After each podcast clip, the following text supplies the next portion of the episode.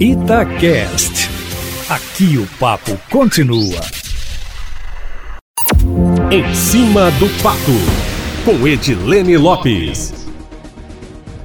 As tensões internas no Ministério Público e no Judiciário por causa de divergências ideológicas em relação ao lockdown continuam. Embora as ocorrências sejam pontuais, elas permanecem acontecendo. Eustáquio, depois de Uberlândia e Vespasiano, foi a vez de governador Valadares, onde a atuação do Ministério Público não se restringiu a uma recomendação.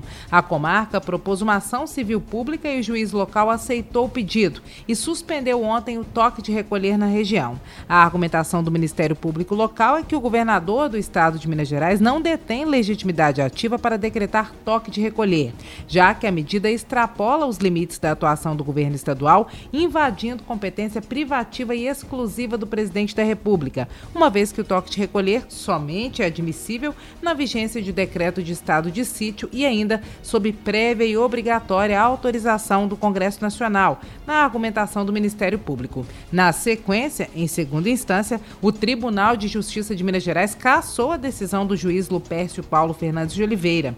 A cassação foi assinada pelo próprio presidente do Tribunal de Justiça, desembargador Gilson Lemes, o que demonstra, Eustáquio Ramos, qual é a diretriz institucional do órgão.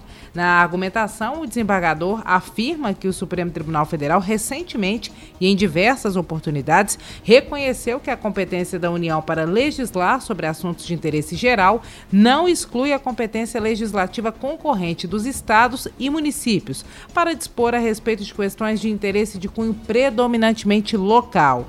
O presidente do Tribunal de Justiça citou ainda voto do ministro Alexandre de Moraes, dizendo que executivos estaduais e municipais estão autorizados a adotarem medidas como a imposição de distanciamento ou isolamento social, quarentena, suspensão de atividades de ensino, restrições aos comércios, atividades culturais e também restrições à circulação de pessoas para conter a pandemia.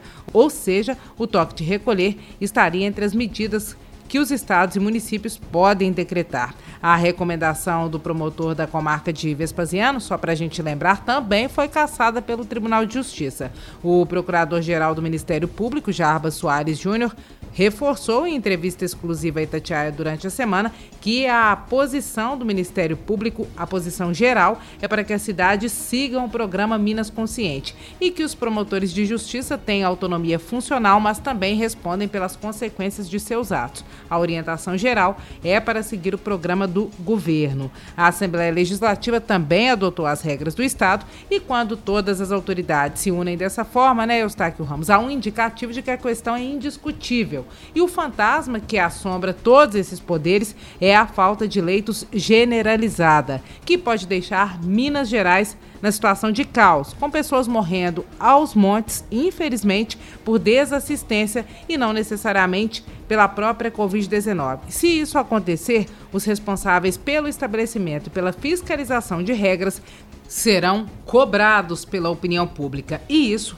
nenhum deles quer. Por isso, essa preocupação global geral das maiores autoridades do estado de Minas Gerais em se manter as regras mais rígidas, pelo menos pelas próximas semanas, nessa e na outra, para que a pandemia do coronavírus seja controlada no estado. A situação é de fato gravíssima, meu amigo.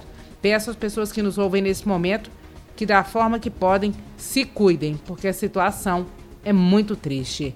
Na segunda-feira eu volto, meu amigo Eustáquio Ramos, sempre em primeira mão e em cima do fato.